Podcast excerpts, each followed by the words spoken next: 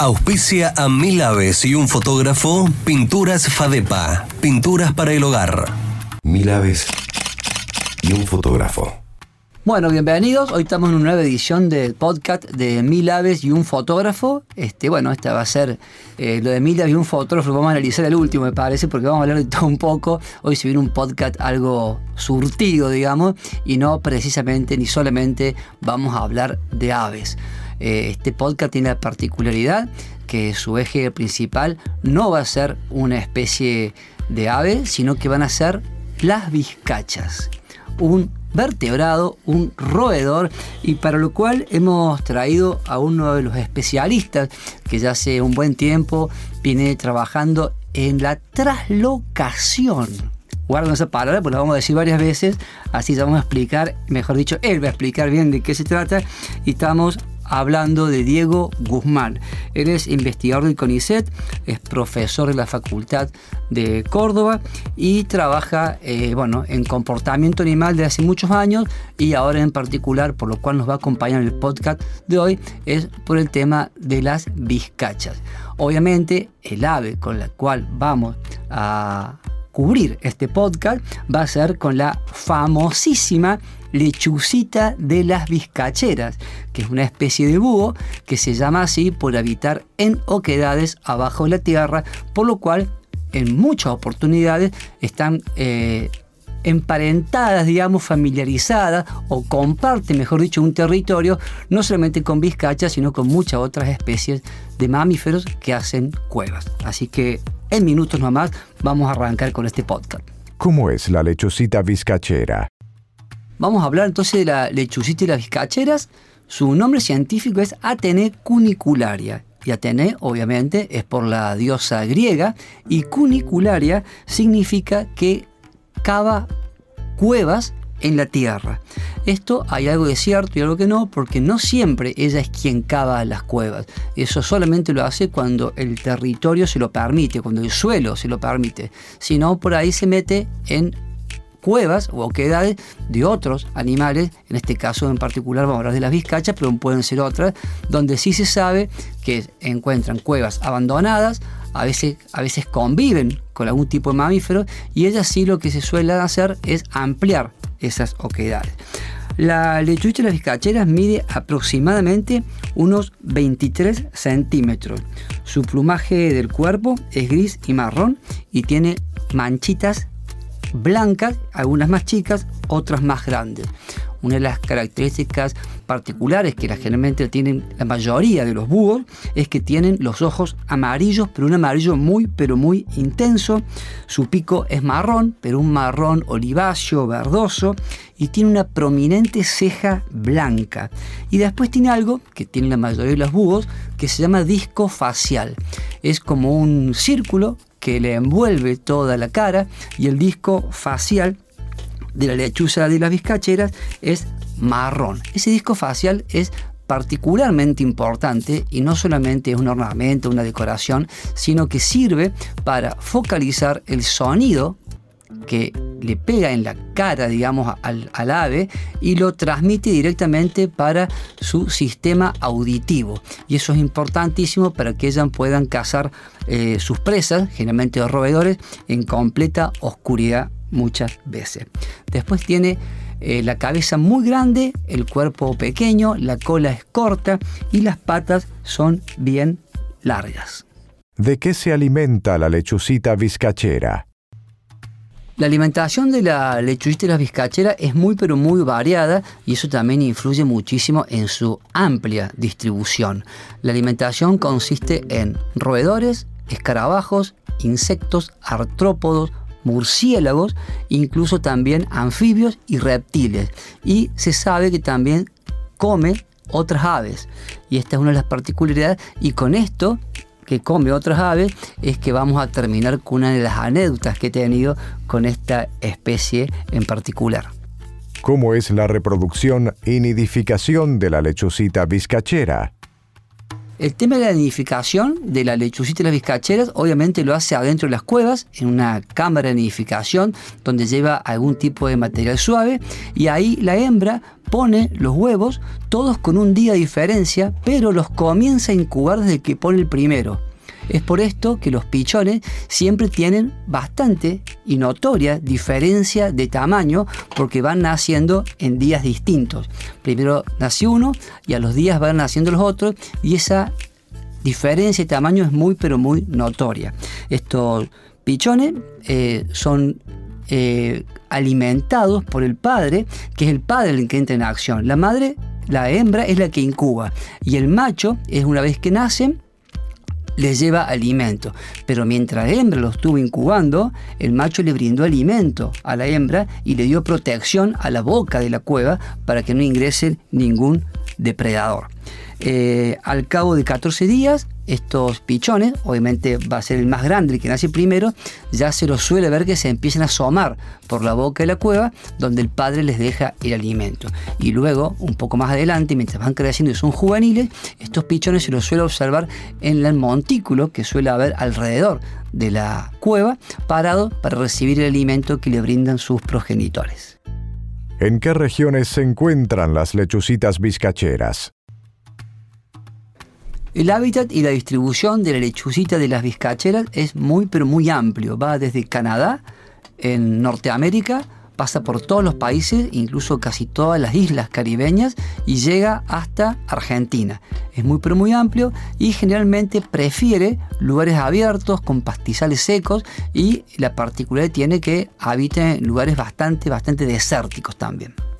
Y eh, acá en Argentina el hábitat es casi toda la República Argentina hasta bien al sur en la Patagonia. Mil aves y un fotógrafo. Bueno, hoy en este capítulo, en este podcast de Mil aves y un fotógrafo, vamos a ir a, lo importante, digamos, a lo, que queremos traer hoy, que es hablar un poco en dos puntos. ¿no? Primero, qué hacen los científicos cordobeses, por un lado, y después, eh, en particular, eh, a quien hemos invitado hoy, que es Diego Guzmán, que es biólogo, es investigador del CONICET y trabaja como profesor en la Facultad Nacional de Córdoba y eh, que nos va a contar un poco qué es este proyecto que está trabajando, que es la traslocación de Vizcachas.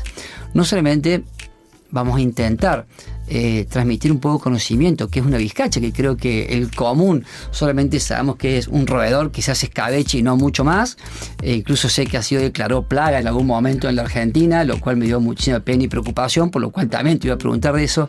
Así que acá está Diego Guzmán, quien nos va a empezar a contar. Primero, eh, su trabajo como investigador, nos puede contar un poco qué es este, el rol del comportamiento, qué, se estudia cuando se estudia comportamiento animal y después sí entrar de lleno a este simpático roedor que tenemos en, gran parte de la Argentina. Hola Diego, ¿cómo estás? Bienvenido acá a Mila, vi un fotógrafo. Hola Guille, ¿cómo estás? Muchas gracias por la invitación. Eh, bueno, ¿qué hacemos? ¿Qué hacemos los investigadores? ¿Qué hacemos los biólogos? Eh, Contanos esa parte. O sea que voy, a empezar, voy a empezar por una anécdota, porque justo hace, hace muy pocos días eh, les preguntaba lo mismo a los alumnos. ¿Por qué nos pagan a nosotros? Para, ¿Por hacer qué? Y en realidad, eh, básicamente para hacerlo así más general, es por hacernos preguntas y por encontrar respuestas a esas preguntas. la verdad es un, es un trabajo muy reconfortante, sobre todo porque las, las, preguntas que nos permiten hacer es en base a nuestra curiosidad, a nuestros intereses. Entonces, bueno, eso lo hace súper dinámico, es un trabajo... Eh, eso, muy, dinámico, no, es rutinario. trabajar uno quiere y creo que es un privilegio enorme, ¿no? Exactamente. Y, la otra es, eh, bueno, uno a partir que, que va que va avanzando en el conocimiento, en, este caso, por ejemplo, sobre las vizcachas, eh, van surgiendo siempre nuevas preguntas, eh, una cosa lleva a la otra y bueno, esta posibilidad de seguir ahondando en el conocimiento, de seguir conociendo una especie, bueno, realmente es como decía, un privilegio que tenemos nosotros como trabajadores. Contar un poco en qué consiste la materia del comportamiento animal, con, cómo se arranca, qué se estudia, qué, qué parte estudian de los animales.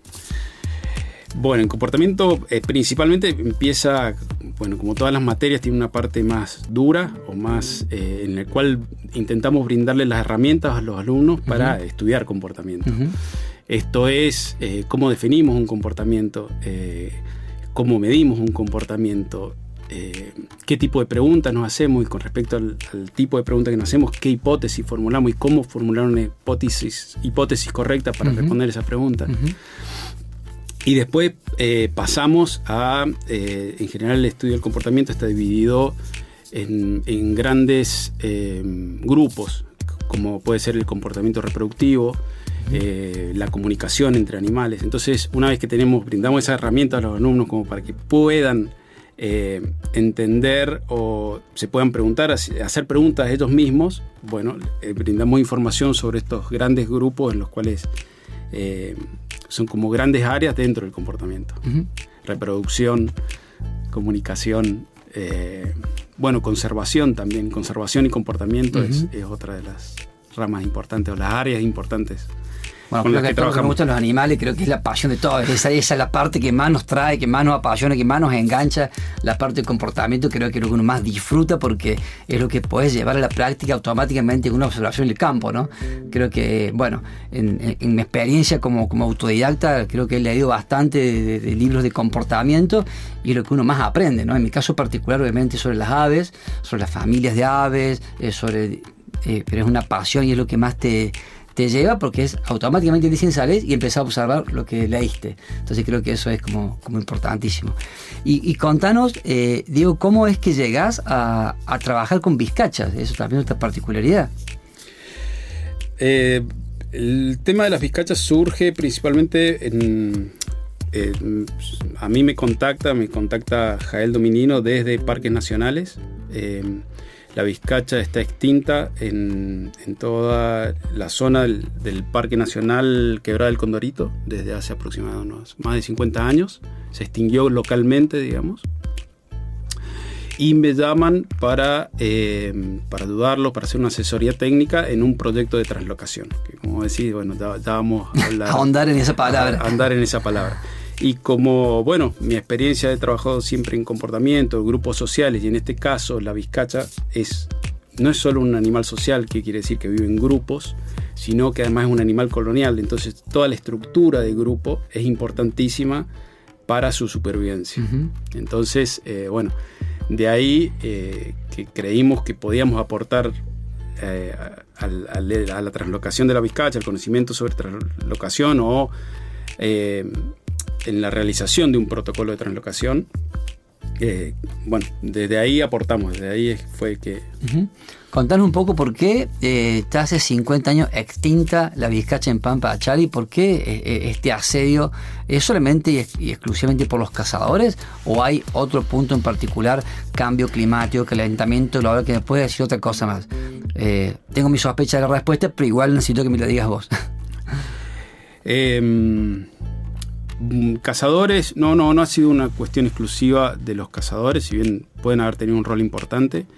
Em, está muy relacionado a lo que dijiste antes, eh, mencionaste vos antes, eh, que fue declarar una especie plaga. Em, si nosotros vemos las especies plagas que están en este momento declaradas como especies, todas las especies que están en este momento declaradas en la Argentina, eh, como plagas, eh, bueno, nos sorprenderíamos. Desde el Inambú, en ciertas zonas de, Buenos Aires, a la Vizcacha. Básicamente, em, en, el tiempo que fue declarada, hace más de 100 años que fue declarada plaga de la Vizcacha, todo lo que no era una vaca, un caballo o una oveja. Te hago un paréntesis ahí. Aclaro la audiencia. Plaga es un término que no existe. Es un término inventado en un modelo agroexportador donde todo aquello que cause un perjuicio a la agricultura barra ganadería es declarado plaga. Entonces, la vizcacha, al causar un teórico perjuicio por hacer oquedad y se traba el tractor, por comer frutos verdes, por lo que fuera, el inambú por comer semillas, por lo que fuera, cuando hablamos de inambú, eh, eh, con Diego estamos hablando de la perdiz, mal llamada perdiz. La llaman perdiz cuando llegan los españoles por su similitud a una perdiz allá, pero esta inambú, nuestros inambúes, no tienen nada que ver con las perdices, sino que están eh, finamente emparentados con las ñandúes incluso. Pero también son declarados plagas porque al comer granos eh, le causan perjuicios perjuicio al, al, agro, digamos, de hacer. Pero no es que sean plagas porque sean muchos, sino porque comen demasiado y nos hacen perder divisas, pero hablando pura y exclusivamente de lo económico. Eso hay que aclararlo. Y la vizcacha pasó eso. Pasó eso, inclusive había un plan nacional de erradicación, eh, o sea, se la, se la combatía por todos los medios. Eh, en cierta medida fue hecho para casa, para consumir su carne, pero por otro lado también se utilizaron venenos sintéticos para, exterminarla. Eh, dentro de este programa, eh, bueno, inclusive se podrían denunciar campos vecinos que tuvieran vizcachas para eh, que fueran exterminadas si tu vecino las querías cuidar, vos le podías avisar al Estado y el Estado iba lo denunciaba al vecino y las mataba a la vizcacha y le ponía multa al vecino por tener vizcacha, sería. Algo así, algo así. Así es como protegido durante décadas y décadas y décadas nuestra fauna autóctona. Les aclaro que así le venimos, y en este es la bisagra este momento, para poder empezar eh, a, visualizar, a visibilizar un poco la importancia de la fauna autóctona. Estamos hablando de un roedor, estamos hablando de una vizcacha, que voy a decir, ¿Cuál puede ser la importancia? Bueno, ya Diego nos va a contar que son los ingenieros del suelo y vamos a ver cuál es su importancia y por qué la necesidad de que vuelvan a estar acá. Contanos un poco, eh, Diego, por favor, ¿por qué son los ingenieros? Bueno, son, hay, hay muchas especies que son, eh, son consideradas eh, ingenieras ecosistémicas. Y principalmente la característica que tienen para para tener esta denominación es que la capacidad para transformar el paisaje que tienen. Em, la vizcacha, ustedes, o sea, porque, bueno, yo hablo de la vizcacha, pero cuando yo hablo de la vizcacha, ustedes tienen que pensar en el grupo de vizcachas que vive dentro de una vizcachera y a la vez tienen que pensar también en el vizcacheral, o sea que esa capacidad de, mover tierra, de hacer sus cuevas, se ve multiplicada por muchísimos individuos. Entonces, em, con esas cuevas que realizan, Em, y con otros comportamientos que, tienen, como por ejemplo el de limpiar la zona cercana a las cuevas para, poder detectar a los predadores eh, con, anticipación, eh, bueno, crean un paisaje muy particular. Sobre todo eh, favorecen los pastizales cortos. Y todos sabemos que esos pastizales cortos a la vez generalmente tienen más nutrientes que un pastizal largo o un pastizal eh, más eh, alto, digamos. Alto y, sí, y leñoso. Em, bueno. Si, querés, eh, aporto algo, digamos, a lo que estás contando, porque nosotros lo vemos con las aves, digo nosotros que estamos en el tema ornitológico, ¿no? Porque, por ejemplo, muchas especies, vamos a decir alguna, como decir, por ejemplo, el tero, jamás vas a encontrar un tero en un pastizal alto. Alto me refiero más de la rodilla de un ser humano promedio, digamos, ¿no? O la cintura. Ellos necesitan el pasto corto para esta, lo que estás diciendo vos, de las vizcachas, para poder eh, visualizar sus depredadores con más facilidad. Entonces, claro, si va la vizcacha, modifica, deja el pasto corto, pueden llegar nuevos integrantes eh, de la fauna, digamos, a este sector, en este caso, hablando de pampachala, como podría ser el tero y muchísimas otras especies, calculo que también no lo sé, me dirás vos, pero serán insectos, eh, anfibios, eh, roedores, no lo sé. No, la diversidad de especies que uno encuentra es, bueno, es sorprendente, no deja de sorprendernos. O sea, cada, cada nuevo individuo que localizamos, cada nueva especie que identificamos cohabitando con las vizcacheras, bueno, para nosotros es una alegría porque también es, es una muestra de que la vizcacha está volviendo, digamos, que se ha adaptado al paisaje y que lo está transformando esa transformación, bueno, como decíamos recién, es, eso, darle diversidad al paisaje, darle un pasto corto, una zona sin pasto, que es en la boca de las vizcacheras, eh, que además sirve de refugio para muchísimas otras especies. Hablemos de eso, que esas partes sí me interesan porque claro, yo cuando vos hablas de las oquedades que hacen las vizcachas en el suelo, y hablamos recién de la lechucita de la vizcachera que hace oquedades en el suelo o las amplía, automáticamente pienso en los pájaros carpinteros, que también modifican un paisaje porque están haciendo uno que donde no la había. Y ese, de estar deshabitado, ahí adentro van a nidificar golondrinas, roedores y muchísimas otras especies, incluso de búhos. Entonces también voy asociando cómo este, va construyendo un gran monobloque, un árbol seco, digamos, ¿no? Y la diversidad cómo aumenta en ese lugar. Y bueno, ahora escuchando a ti, obviamente me parece que es lo mismo, pero con otros mamíferos, calculo con serpientes, eh, hurones, no sé, contanos la, fauna que, es, que depende de estas oquedades.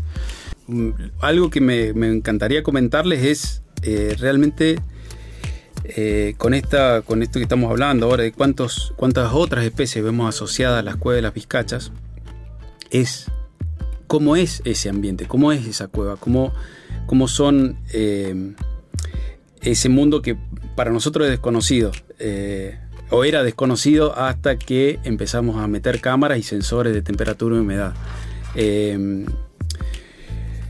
Eh, es un ambiente eh, templado en general, eh, con alta, alta humedad relativa, lo cual favorece que muchas otras especies se refugien en, su interior. cuando hablo de otras especies estoy hablando de anfibios, hemos visto grupos de, sapos viviendo en, el interior de las cuevas, serpientes, eh, bueno, la lechucita de las vizcacheras y una variedad increíble de insectos. Ah, mira. Eh, entonces, eh, claro, por supuesto que se ven favorecidos por esa inercia térmica que tiene la, Tierra. ¿Qué quiere decir esto? Que ante cambios abruptos de temperatura o entre cambios de temperatura entre el día y la noche, por ejemplo, esos cambios en el interior de las madrigueras eh, se suavizan. suave, se suavizan. Entonces, es como un sótano en una casa, como un búnker, digamos. Es lo mismo. y bueno, eso nos da la explicación también de por qué están distribuidas. Eh, están distribuidas casi en toda la Argentina. La podemos encontrar en un desierto, la podemos encontrar en La Pampa, la podemos encontrar en Entre Ríos, en condiciones climáticas muy diferentes.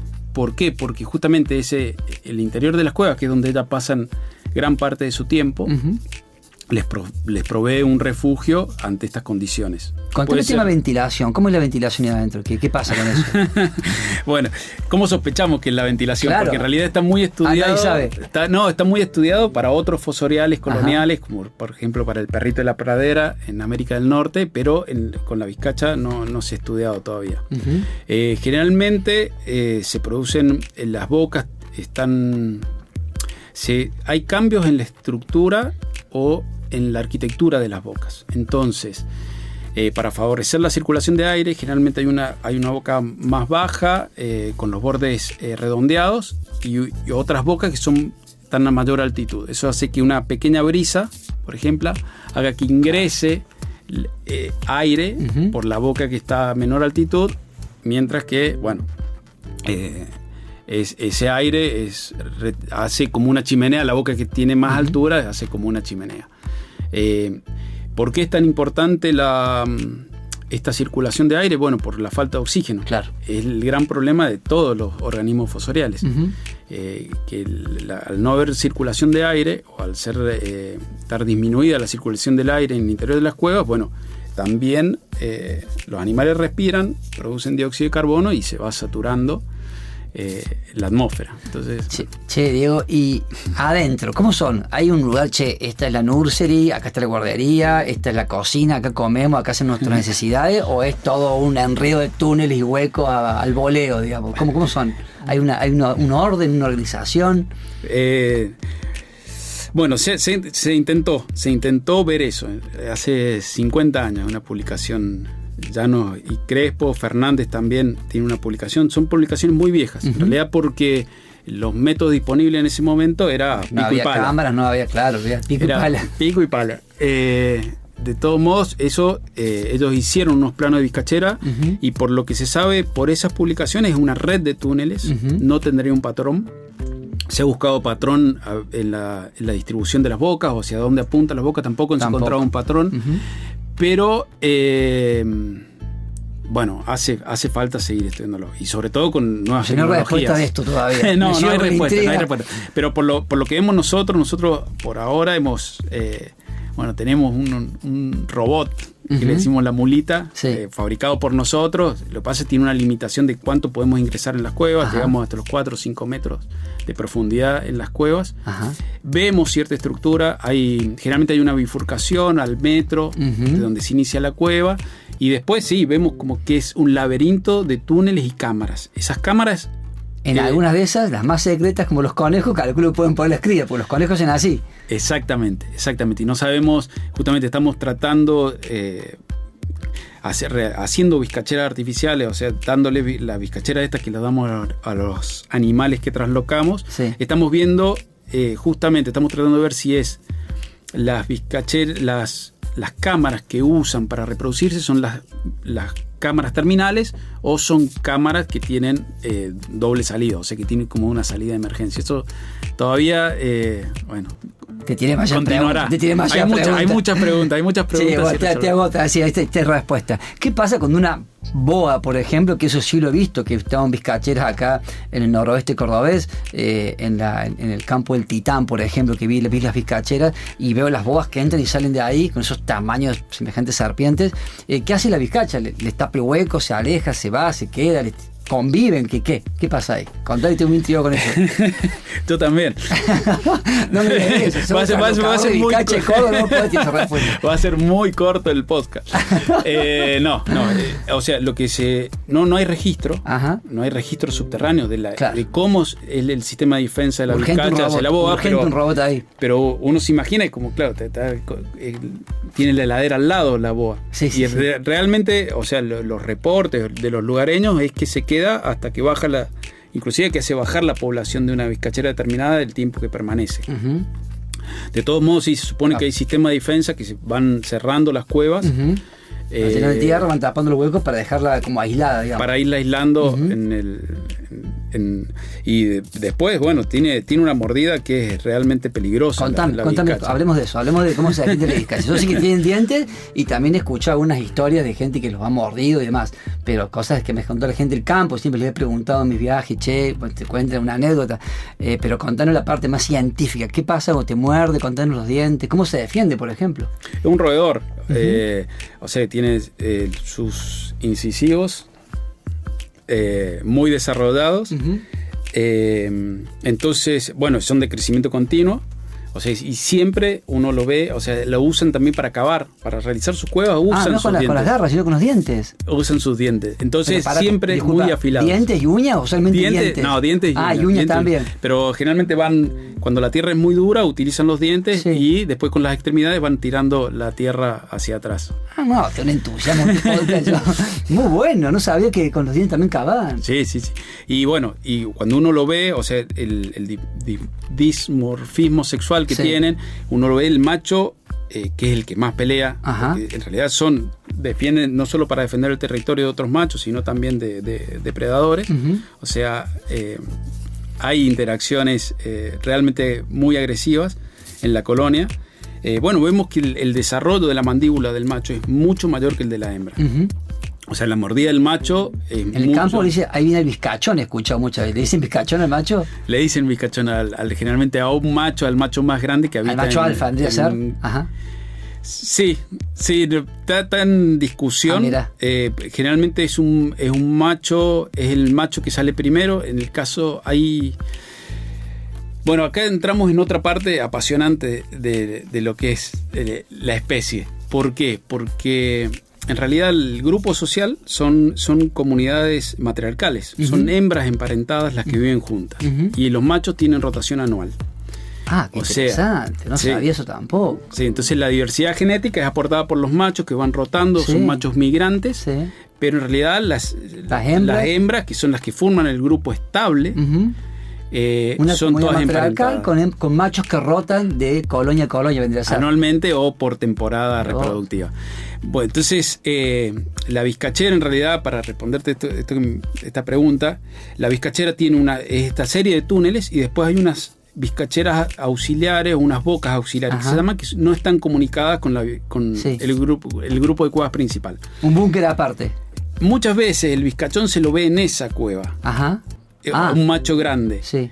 Pero no necesariamente quiere decir que sea el macho que esté en el grupo, sino puede ser un macho que esté esperando para ver si gana. de un macho o que o, ganar la pelea, digamos, como los leones que andan en África melodeando a la gran manada a, ver quién vence al león dominante. ¿Así sería? Así sería. O sea que eh, Vizcachón se reconoce tanto como a esos machos que están en las vizcacheras auxiliares o el macho que sí, generalmente hay un macho más grande que ese año estar con las hembras, que dieron el privilegio de estar con ellas, las señoras matriarcales, muy bueno, interesantísimo. Diego, un millón de gracias, buenísimo. Obviamente me quedé charlando acá, pero creo que el día entero. Es más, acá vamos a tomar un café porque tenemos charlando de esto y vamos a hacer otro podcast más para que puedas dar más información y después nos cuente la parte más técnica de esto, del tema del robot, del tema de los sensores que ponen adentro y cómo va también la colonia Vizcacha, cuánto éxito va teniendo eh, en el análisis que van haciendo. Porque sé que en Quebrero Condorito también se traslocaron guanacos, eh, también, bueno, volviendo a traer la, la fauna autóctona y a modo de ir cerrando, también quería comentar y volver a algo que, no quiero que quede en el podcast como algo eh, anecdótico del medio, que esto que es qué es lo que declaramos plaga como, como seres humanos, ¿cierto? ¿Dónde nos paramos nosotros para declarar plaga a algo? Mira todos los beneficios que nos está brindando, por ejemplo, este gran roedor que es la vizcacha, y siempre hablamos de lo mismo, y es la palabra que tenemos que empezar todos los ciudadanos eh, a pensar, a, a, interpretar, a analizar y a respetar, que son los servicios ecosistémicos, ¿no? Esto creo que es muy, pero muy importante. Nos han grabado de chiquitos al colegio donde hayamos ido, ya sea un colegio muy religioso o, o muy laico, nos dijeron que los árboles dan oxígeno y por eso hay que protegerlos. Ok, es un servicio ecosistémico. Fíjate cuántos otros servicios ecosistémicos nos brinda un roedor, los insectos, las aves, las plantas, el suelo, la tierra, un montón de beneficios de los cuales necesitamos. Y en este caso, las vizcachas, con esta, nueva esta población que tenemos que volver a tener en la provincia de Córdoba, eh, nos brindan los servicios ecosistémicos de tener un ambiente más sano. ¿Qué es un ambiente más sano? un ambiente más biodiverso. Entonces ahora el fotógrafo cuenta una anécdota. Bueno, una de las anécdotas que podemos contar entre, en este podcast de Mila y un fotógrafo, obviamente va relacionada también a esto de las cuevas y vizcachas y lechucitas, las vizcacheras. Eh, bueno, la particularidad que tengo es que obviamente las de las aves más fáciles más fáciles que hay para fotografiar cuando uno se inicia en este mundo de la fotografía es la teneca unicularia, la lechucita vizcachera, por su mansedumbre, su docilidad, su curiosidad y aparte porque es un búho y ya los búhos por sí son atractivos para el ser humano desde siempre y son atractivos por varias particularidades de los egipcios que la, generan una cierta atracción. Y como todas rapas tienen los ojos frontales, como los seres humanos, no tiene como el resto de las aves a los costados. La rapaz tiene los ojos frontales, tiene varias particularidades que asemejan a la cara humana. Entonces, fotos de lechugas vizcacheras, creo que todos los fotógrafos tenemos una, hasta con un celular. No obstante, no obstante, en un este, viaje de avistaje de aves a la provincia de Río Negro en julio, buscando aves rapaces como gavilán ceniciento y otras especies particulares de Patagonia, en un momento fue tanto, tanto, tanto el frío que hacía que desde mi vehículo eh, me acerqué despacito, casi empujando el auto, hasta ponerme muy cerca de una cueva de lechucitas de las vizcacheras, en una gran oquedad que había. El viento era helado a tal punto que los dedos no los podía, no los podía mover. Y las orejas me dolían del frío. Y ahí bajaba la ventanilla, he puesto el lente apoyado ahí, me había sentado en el auto y había enfocado las lechucitas. Y estaban las cinco eh, sus progenitores con sus tres juveniles. Y una, uno de los progenitores, no podía identificar si es macho y hembra porque no tienen dimorfismo sexual tan notorio, se fue como agachadita por un pasto que era bastante corto el pasto. Me habrá llegado, habrá tenido 25 centímetros, un pasto seco y bastante eh, extensa, esa, eh, como una gran cancha de fútbol de pasto era se agachó, se fue volando, volando, eh, caminando, caminando, caminando, me miraba, se hacía como le distraía y de repente hizo un vuelo tan, tan, tan veloz que no le puedo salir con el lente ni con la mirada. Y cuando llego a unos 50 metros míos se tira al suelo y la pierdo vista porque se mete entre los pastos. Pongo mi lente, la ubico donde estaba sin verla, pero sabía que estaba en esa dirección. Y viene un hornero y le pica la cabeza y ella se agacha, pero no lo ataca. Entonces me di cuenta que había cazado algo. Pero como, como muchos insectos, pensé que un escarabajo que había agarrado. o un pequeño este, artrópodo. Y cuando levanta vuelo, no, había cazado un hornero. Era la pareja quien la quería defender el otro hornero. Y cuando levanta vuelo, se viene hacia mí entre sus garras con el hornero ya muerto, pues lo, había, eh, lo mata por estrangulación con sus garras. Y me lo pone a 5 metros mío. Lo empieza a desplumar y cuando lo despluma completamente, obviamente toda la sesión, ya yo sacando foto toda esta escena, la mete a la cueva, se mete a la cueva con su presa y a unos 4 metros mío escucho como eh, el alboroto de los pichones que las estaban esperando para su cena, digamos. Esa fue una de las más fuertes que he tenido con la telecurricularia y su presa de hornero y uno de los pocos registros fotográficos de esta ave ornitófaga. Si bien hay muchos registros de estudio que come aves, entre otras cosas que ya dijimos que se alimenta, pero registros fotográficos aún eh, siguen siendo escasos. Así que esta es mi anécdota con la lechucita de las vizcacheras.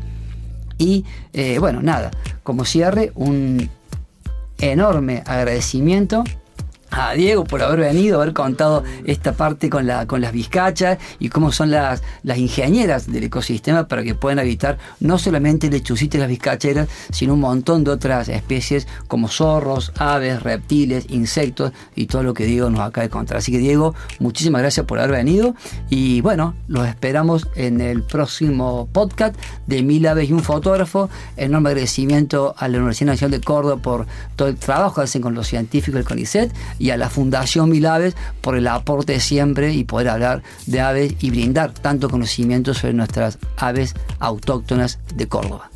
Mil Aves y un fotógrafo. Auspició este episodio Pinturas Fadepa, pinturas para el hogar.